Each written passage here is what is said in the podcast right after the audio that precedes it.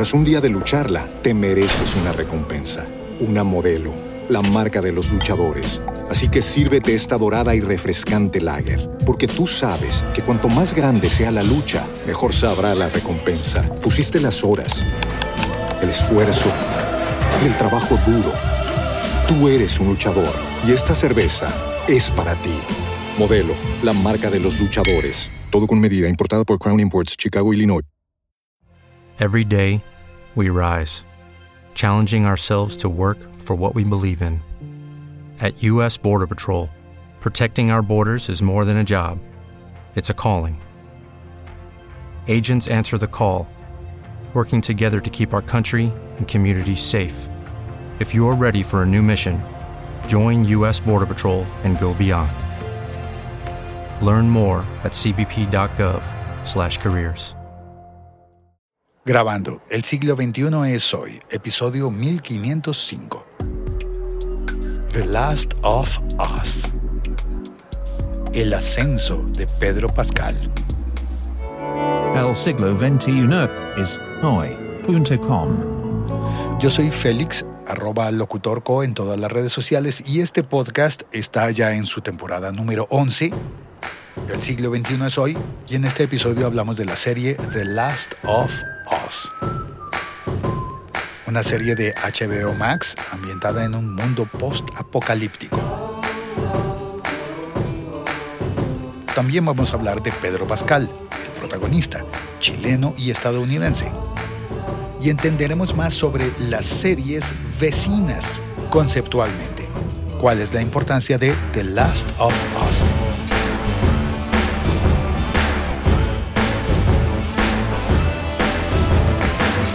¿Empezamos?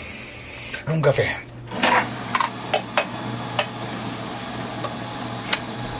Primero te cuento mis apreciaciones a partir del primer episodio de la serie. Es muy interesante que comienza y no tiene música. Es algo que, no sé, quizás algunas personas no se dan cuenta, no lo notan, pero cuando arranca la serie, bueno, tiene la presentación en la que sí hay música y a partir del instante en el que se acaba la presentación y comienza la historia, no suena nada de música por aproximadamente unos 20 minutos. Solamente suenan los pasos en la cocina, se mueven en la casa, los personajes comen, hacen ruidos y nos acostumbran a que no se escucha música en esa serie más o menos hasta el minuto 20. Eso hace parte de la propuesta narrativa, que es muy particular. No se parece en nada a las telenovelas hispanoamericanas que tienen música de pe a pa. Incluso cuando la gente está eh, dormida en silencio, tiene música. En esta serie no. Y no es que los personajes sean silenciosos, sino que escuchamos su vida real. Escuchamos lo que pasa en la pantalla, sin aditamentos adicionales hasta que la historia toma vuelo. La serie está disponible en HBO Max. Y ahí la vi, un día después del estreno. Pero no te vas a poner a hacernos spoilers y a contarnos la serie. Existe la posibilidad de que hayas visto la serie y te haya gustado y por eso escuchas el episodio podcast. O de que no la hayas visto y quieras oír algo que te ilustre justo antes de verla. Pero también existe la posibilidad de que hayas jugado The Last of Us, porque además de serie, primero es un juego de PlayStation. De manera que una forma de crecer en el juego es ver la serie y una forma de crecer en la serie será jugar el juego de PlayStation. Aunque vamos a enfocarnos en la serie, en donde hay algunas escenas que nos pueden recordar a otras series u otras películas. Por ejemplo, hay una escena, una secuencia que me recordó mucho a la película La Guerra de los Mundos, esa que protagonizaba Tom Cruise con Dakota Fanning. También hay otra escena en la que pensé muchísimo en los Juegos del Hambre. Si ya viste la escena, es en la que están todos reunidos en una plaza, están haciendo un anuncio eso me hizo pensar muchísimo en los Juegos del Hambre. Y claro, digámoslo de frente y sin temor a hacer spoilers porque esto se va a saber por completo desde el comienzo. Hay zombies. Y en tanto que hay zombies, pues recuerda muchísimo a The Walking Dead. De hecho, al final del episodio vamos a entender algunas cosas en las que se parece y se diferencia de The Walking Dead. Nah, pero ¿cómo vas a decir que zombies si no son zombies? Bueno, se comportan como zombies. No nos dañes la serie antes de verla. Vale, también hay una escena en el primer episodio que me recordó muchísimo a la serie Game of Thrones, especialmente aquel famoso episodio que era muy oscuro, porque, claro, es que el primer episodio de The Last of Us se llama Cuando estés perdido en la oscuridad. Y al final sí que hay oscuridad. Así que si no la has visto todavía, ármate de paciencia o decídete a tocar los controles de tu televisor para poder ver mejor esa escena. No te la voy a dañar, pero sí te voy a advertir que la serie comienza con una protagonista. Y más o menos en el minuto 33 del primer episodio cambia el protagonista. Y empieza a ser el personaje del videojuego, Joel Miller. Al comienzo, antes del minuto 33, la protagonista es Sara, después es Joel. Estas son cosas un poco de la estructura que te pueden ayudar a ver la serie si te interesa verla.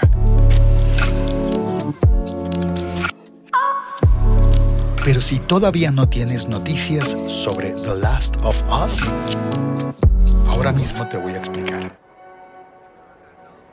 Esta serie de HBO Max está basada en un juego de PlayStation que fue publicado o creado por una compañía que se llama Naughty Dog. The Last of Us, que uno podría traducir como El último de nosotros, aunque una traducción interesante que encontré en internet decía La última de nosotros. Ojo, no sería la última de nosotras, sino la última de nosotros, lo cual me hace pensar en... Sí, claro, en el lenguaje inclusivo. En efecto, es más fácil cuando se dice en inglés, The Last of Us. La historia ocurre 20 años después de que la civilización que conocemos fue destruida por un apocalipsis. Pero no fue un apocalipsis zombie, sino que más o menos.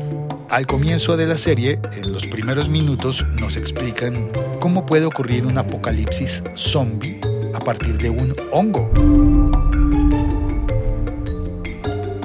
Es una manera brillante en la que la serie al comienzo nos explican la base científica sobre la que construyen la historia post-apocalíptica. De un mundo caótico que no es en el futuro, sino en el presente. Bueno, un presente alterno, paralelo a lo que estamos viviendo. La serie comienza en 1968 con esa explicación científica, luego van a 2003 y luego a los 33 minutos exactos de película nos pasan al 2023.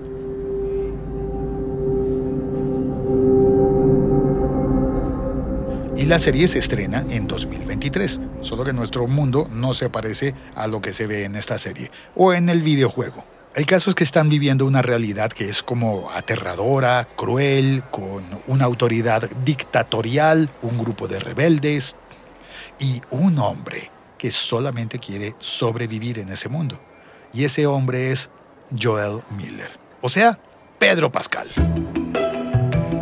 Bueno, el actor es Pedro Pascal. El personaje es Joel Miller y el personaje puede ser tú cuando seas el jugador del juego The Last of Us. Un personaje que cumple con una misión. Llevar a Ellie, un personaje interpretado por Bella Ramsey, es una adolescente de 14 años que luego en la serie nos van explicando por qué es tan importante para la serie y para el juego. Y por qué el héroe de la película tiene que hacerse cargo de llevarla de un lado a otro. Al final es una historia de viaje. Viaje lleno de peligros.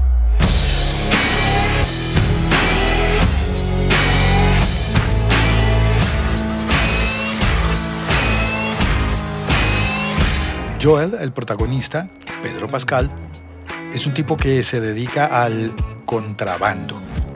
Es una especie de mercenario de contrabando. Y por ahí ya puedes imaginar muchas películas, muchas series que tienen este tipo de relaciones entre los personajes. Y más aún, la serie y el juego se tratan de que hay que viajar por Estados Unidos, pero un Estados Unidos post-apocalíptico. Inspirado en el juego de PlayStation.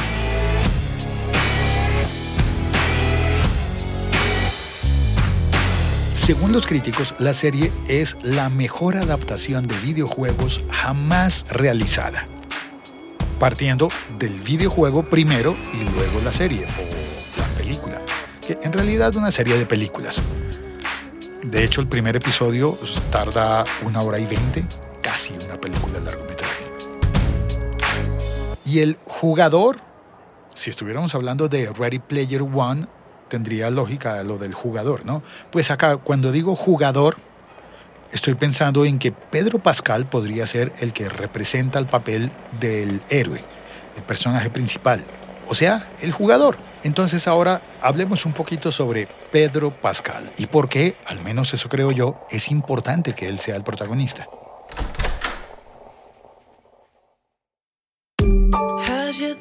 Been? Good to see your face. How you doing? Tell me your story. I just wanna have a conversation. I just wanna make a friend or two. I'm not trying to change your mind. All I'm trying to do is be nice. Cause life's already hard enough. And you don't gotta act so tough all the time. Cause we all gotta deal with stuff. And everybody needs a hug sometimes. ¿Sabías que este podcast lo escuchan 60 mil veces al mes en promedio? Más o menos Sharing lo mismo que llenar un estadio. this great big world. Por ejemplo, let's take care of la bombonera everybody. en Buenos Aires. I just wanna have a conversation. I just wanna make a friend or two. I'm not trying to change your mind. All I'm trying to do is be nice. Casi dos veces la capacidad Cause life's already hard enough. del estadio El Campín. And you don't gotta act so tough all the time. Tal vez podrían ser Be nice. 15 mil personas a la semana.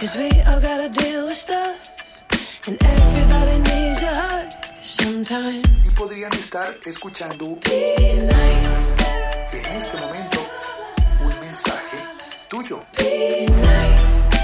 Si te interesa anunciar en este podcast, escribe a patrocinio arroba Be nice. locutor punto co.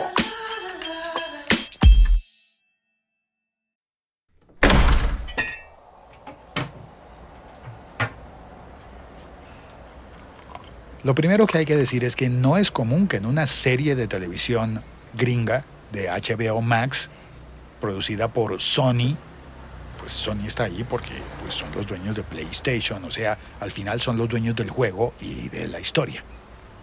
Entonces salían Sony y HBO Max, o sea, Discovery Warner, o sea, dos megacorporaciones que salían para hacer una serie de categoría mundial, de categoría global, que la estrenan en el horario AAA de HBO. Es decir, el mismo horario que tenía Game of Thrones. Le están dando a la serie el mismo estatus que tenía Game of Thrones. Y ponen ahí a un protagonista que se llama Pedro. Eso no parece tan común. Entonces te pones tú a averiguar, ¿y quién es este actor que se llama Pedro? Pedro Pascal. Pedro Pascal. Y te das cuenta de que nació en Chile, en Santiago, que es un tipo buena onda, que cae bien. De hecho, el primer personaje que yo le vi y por el que me empezó a caer muy bien era un personaje en Game of Thrones. Un personaje que duró no muchos episodios, o realmente pocos, súper enganchador. La forma en la que apareció y desapareció el personaje, que no te voy a hacer spoilers, pero posiblemente ya sabes, es una forma mágica. Ese personaje en Game of Thrones, Pedro Pascal lo grabó en 2012. El personaje se llamaba Oberyn Martell. Y a partir de ahí, para mí, apareció en el mapa el actor, Pedro Pascal. Luego estuvo haciendo un personaje importante en una serie que se llamó Narcos de Netflix. La verdad yo vi la primera temporada de Narcos y ya después no quise ver más, así que me perdí el personaje que hizo Pedro Pascal en Narcos, pero no me lo perdí en The Mandalorian. Aunque en The Mandalorian, y espero no hacerte spoilers, este es un episodio en el que tengo que tener mucho cuidado, el personaje Din Djarin anda con un casco casi toda la serie.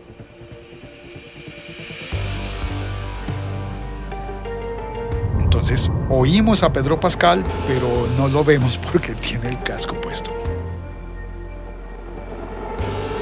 Ver el Mandaloriano es como ir a un concierto de Daft Punk y que no se quitan los cascos. Bueno, pues así parecido. Y si oyes la serie doblada, pues al final no estás viendo a Pedro Pascal excepto en una escena en la que se quita el casco, y es una escena importante. Bueno, pero volvamos, volvamos a Pedro Pascal como el actor que le da vida a Joel Miller.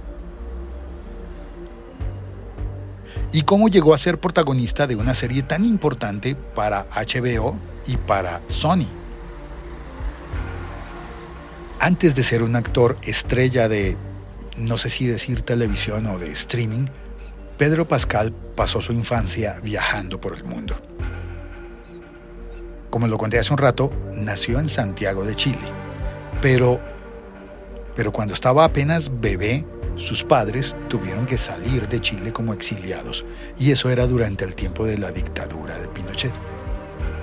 La familia, cuyo apellido original es Balmaceda, bueno, Balmaceda Pascal, la familia tuvo que salir, lograron tener asilo político en Dinamarca y estuvieron un tiempo en Dinamarca y luego se mudaron a Estados Unidos, donde Pedro creció con su hermana. Al principio estuvieron en San Antonio, en Texas y en Orange County, donde empezó a estudiar arte dramático. Después, en 1993... ¿Te acuerdas tú qué estabas haciendo en 1993? pues en ese año Pedro Pascal estaba viviendo en Nueva York, estudiando en la Universidad de Nueva York, mientras que su familia regresaba a vivir en Chile. Y ahí es donde nos preguntamos, pero espérate, si fueron exiliados y si tuvieron asilo político en Dinamarca originalmente, ¿cómo es que la familia volvió a vivir en Chile, excepto Pedro? y encontré esas declaraciones en unas entrevistas que ha concedido Pedro Pascal en Chile. Oigamos un fragmento. Yo tenía nueve meses cuando mi familia se fue de Chile. Pero a los cuatro años yo volví con mi hermana que tenía siete. Mis papás en ese año no podían volver. Y a los ocho años quedaron en una lista de perdonados. Y ahí eso fue una reunión muy grande con la, familia Balmaceda y la familia Pascal. Y desde los ocho años hemos venido para acá, toda mi vida. Y tengo 34 primos hermanos, todas las tías, los tíos, todos están acá. En las notas de este episodio te dejo los enlaces de toda la información y de las entrevistas, por supuesto, para que las veas completas cuando la familia de Pedro Pascal volvió a Chile, la mamá falleció. Y Pedro empezó a tener más éxito profesional en la actuación.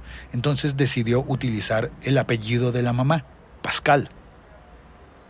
Al menos profesionalmente, es decir, en los créditos de las películas. Él sigue llamándose Pedro Balmaceda. Supongo que cuando va a una consulta médica en el megáfono dicen, señor Balmaceda, y así lo llamarán. Pedro en la pantalla aparece Pedro Pascal.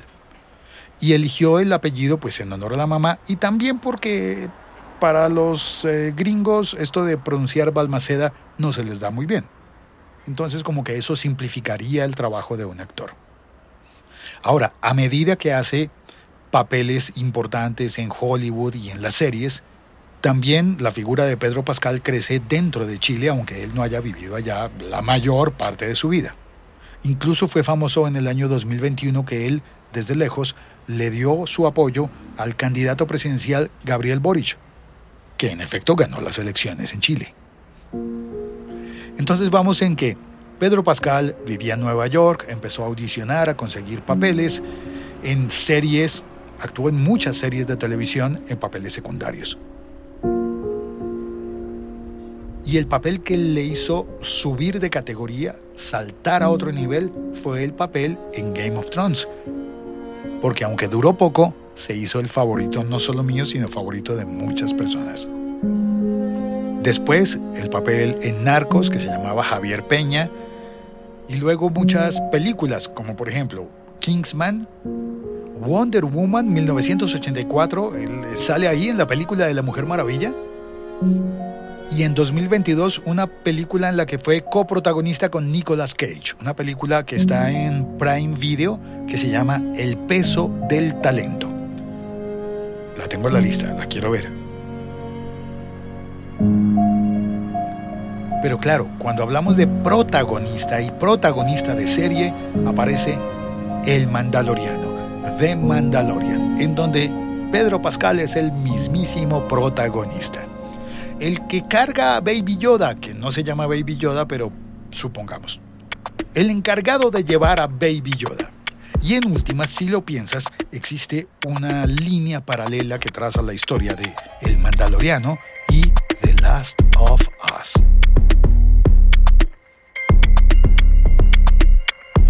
Y ahí es donde mis neuronas empiezan a chocar y a decir como, mira, la historia es la misma, solamente que en mundos diferentes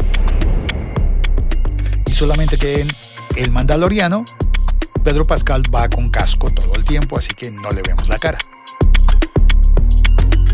Pero en The Last of Us es el protagonista con todas las de la ley. Protagonista de una producción que podría ser la más grande de todas. Quizás la más importante de la industria a nivel corporativo.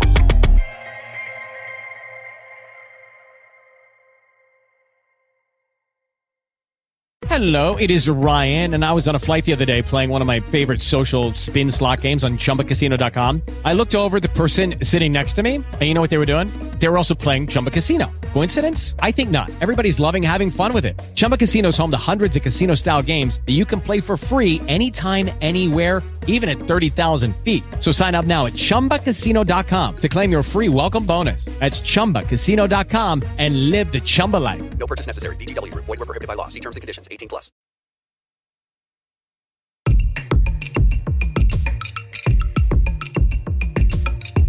Y entonces llegamos a entender The Last of Us no como una serie, sino como un producto que va mucho más allá de lo que otras series de televisión van. Producto multimedia, cross media o transmedia.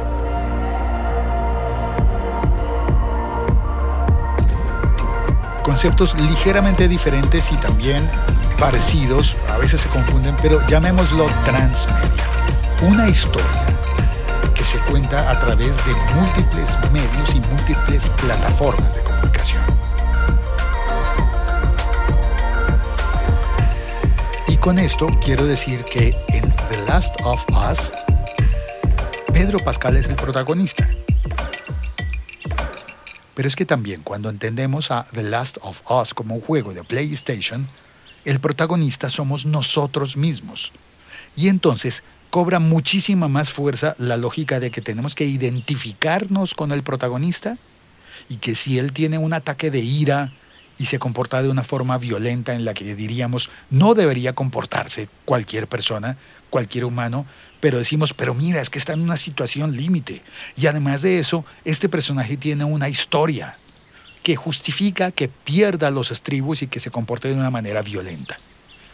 Ahí estamos identificando unas reacciones muy humanas y una lucha interna que tenemos todos.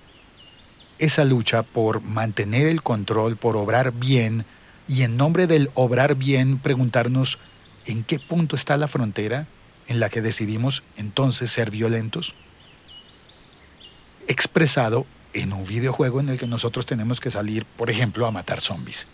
Y se nos da la licencia de matar zombies porque es que son zombies.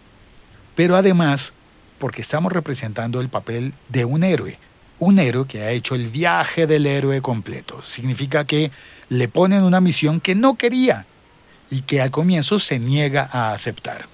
Pero de repente se ve metido dentro de una situación en la que acepta la misión, acepta ejercer el papel del héroe y hacer esas cosas que ninguno de nosotros querría hacer en sano juicio, pero que en el fondo todos disfrutaríamos si nos tocara hacer. Disfrutaríamos y ahí hay un, una cosa moral como que de verdad conductas violentas nos darían placer. Bueno, al menos en un videojuego eso puede ocurrir podemos darnos permisos para que pasen esas cosas en un videojuego. Y las personas que no somos muy jugadoras, que no tenemos una PlayStation, por ejemplo, podemos experimentar esa historia en la serie de televisión. Qué carretazo más denso. Además, súper cuestionable. Conozco a un montón de gente que opina diferente. Mejor pasa a lo siguiente. ¿No dijiste que ibas a comparar a The Last of Us con otras series? Sí, sí. De hecho, The Last of Us se ha comparado con otras series de televisión que pueden tener un mundo postapocalíptico muy similar y que se centran en la lucha por la supervivencia. Y esas series serían, por ejemplo, The Walking Dead, The Road y The Hundred, los 100. Veamos, The Walking Dead también ocurre en un mundo postapocalíptico lleno de zombies y también se centra en un grupo de sobrevivientes a ese apocalipsis que luchan por sobrevivir mientras se enfrentan a los zombies. Y a, bueno, a, no solamente eso, a muchos desafíos constantes que hacen que la vida esté en peligro y por eso es que tienen aventuras que nosotros quisiéramos ver como espectadores.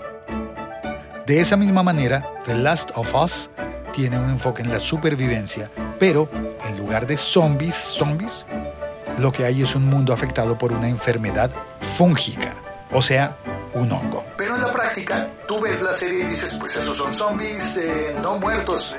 o sea, la misma cosa, solo que, solo que es por culpa de un hongo. Las dos series, The Walking Dead y The Last of Us, se parecen en que ambas ocurren en un mundo post-apocalíptico, imaginario. Ambas siempre están en riesgo, no tienen un momento de descanso. En ambas tienen el mismo tipo de enemigos para combatir. Zombies. Y si esto fuera el Señor de los Anillos, serían orcos. Bueno, está siendo reduccionista porque también están las libélulas, fireflies, y los de Fedra. Pero, diferente a El Señor de los Anillos, tanto en The Last of Us como en The Walking Dead hay unas relaciones humanas entre los personajes. Y esas relaciones son el eje de la historia. Cuando los personajes empiezan a interactuar entre sí, a tenerse confianza o a tenerse desconfianza, allí surge otro tipo de trama y se convierte en una historia intensa y emocional, que es la que puede atraer espectadores mucho más allá de los efectos especiales y de las escenas de acción de ataques zombies. Incluso alguien podría decir eso es lo que hace que la serie pueda ser tan atractiva para el lado masculino de las personas, ¿por qué no podríamos decir el lado de competencia, el lado incluso de violencia, como para el lado femenino de las personas? El lado de la ternura, el lado de la comprensión y de la identificación con los personajes. Pero qué maniqueo y qué simplista eso que estás diciendo. Pero claro, también The Last of Us es diferente de The Walking Dead.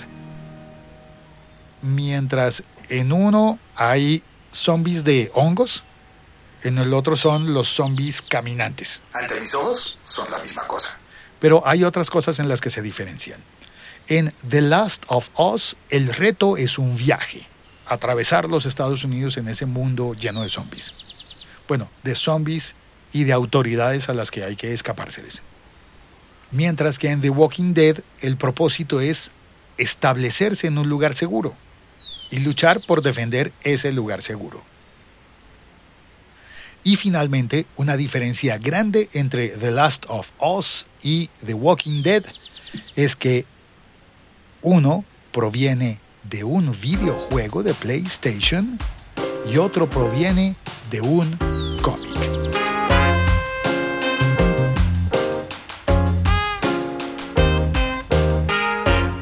The Walking Dead originalmente es un cómic de zombies escrito por Robert Kirkman y dibujado por Tony Moore, una serie de cómics que comenzó a publicarse en 2003 por la editorial Image Comics y que después se adaptó a serie de televisión del canal AMC, AMC y que se ha emitido desde 2010 en adelante. Después del cómic vino la serie de televisión, que no ha parado en múltiples versiones, y luego sí apareció un videojuego y una película. Entonces existe la gran franquicia de The Walking Dead, originalmente salida de un cómic.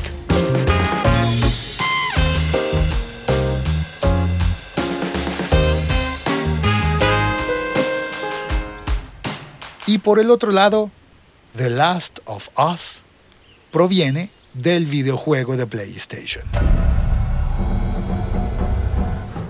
Desarrollado por la marca Naughty Dog, que es propiedad de Sony Computer Entertainment.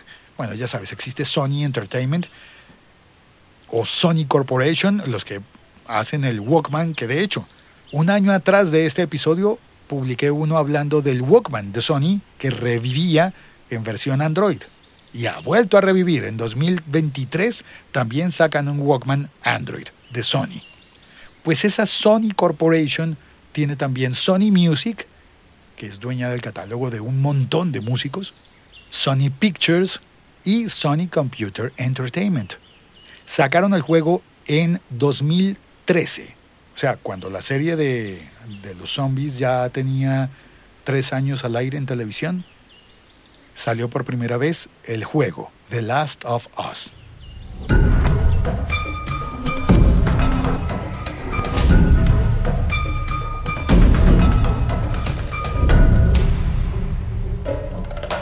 Lo sacaron para PlayStation 3, después lo renovaron para PlayStation 4, PlayStation 5 y ahí va. Con una misión que si has jugado ya conoces, pero no deberías ir diciéndole a la gente que recién está viendo la serie en HBO. Y ahí está la comparación entre The Last of Us y The Walking Dead. La reflexión acá es que originalmente las obras se escribían para teatro o se escribían como novelas, novelas de ciencia ficción. Luego vinieron las series escritas como series, como por ejemplo Star Trek, Viaje a las Estrellas la original, la nueva generación y la serie de películas.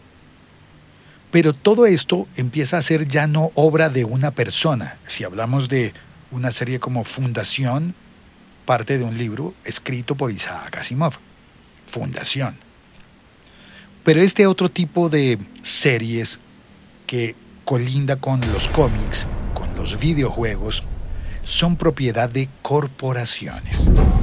Es el caso, por ejemplo, de Star Wars, que uno podría asociar con el nombre de una persona originalmente que saca adelante la primera película y luego la segunda y luego la tercera. Pero luego eso es propiedad de Disney Corporation. De la misma manera, The Last of Us es propiedad de Sony. Pero la serie, que te la recomiendo, está disponible en HBO Max. Ahora, me queda la pregunta final en este episodio.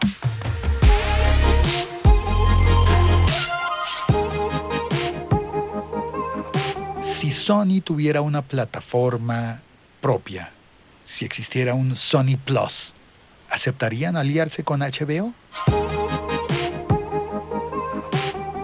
Gracias por escuchar este episodio podcast. Soy Félix, arroba locutorco. Únete a la conversación. Tenemos un grupo en Telegram al que puedes entrar a través de la página web, el siglo 21 es hoy.com. Ahí encuentras el icono para entrar al grupo Telegram a conversar. Pero más aún, nos ayudaría muchísimo si tú compartieras este episodio en tus redes sociales. Dale clic ahí al botoncito de compartir e invita a más personas para que conozcan el siglo XXI es hoy. El siglo XXI es hoy.com. A propósito de nuestro grupo en Telegram, este es un mensaje que envió Waldo Alfaro. De madrugada en la mañana, saliendo a correr y saludándote desde Chile, escuchando tu programa mientras corro.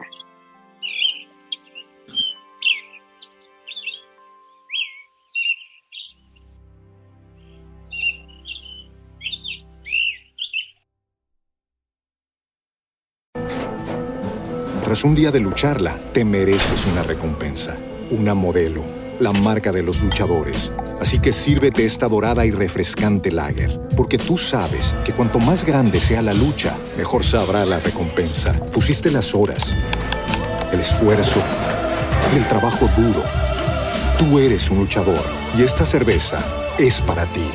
Modelo, la marca de los luchadores. Todo con medida, importada por Crown Imports, Chicago, Illinois. With Lucky Land slots, you can get lucky just about anywhere. Dearly beloved, we are gathered here today to. Has anyone seen the bride and groom? Sorry, sorry, we're here. We were getting lucky in the limo and we lost track of time. No, Lucky Land Casino, with cash prizes that add up quicker than a guest registry. In that case, I pronounce you lucky. Play for free at LuckyLandSlots.com. Daily bonuses are waiting. No purchase necessary. Void where prohibited by law. 18 plus. Terms and conditions apply. See website for details.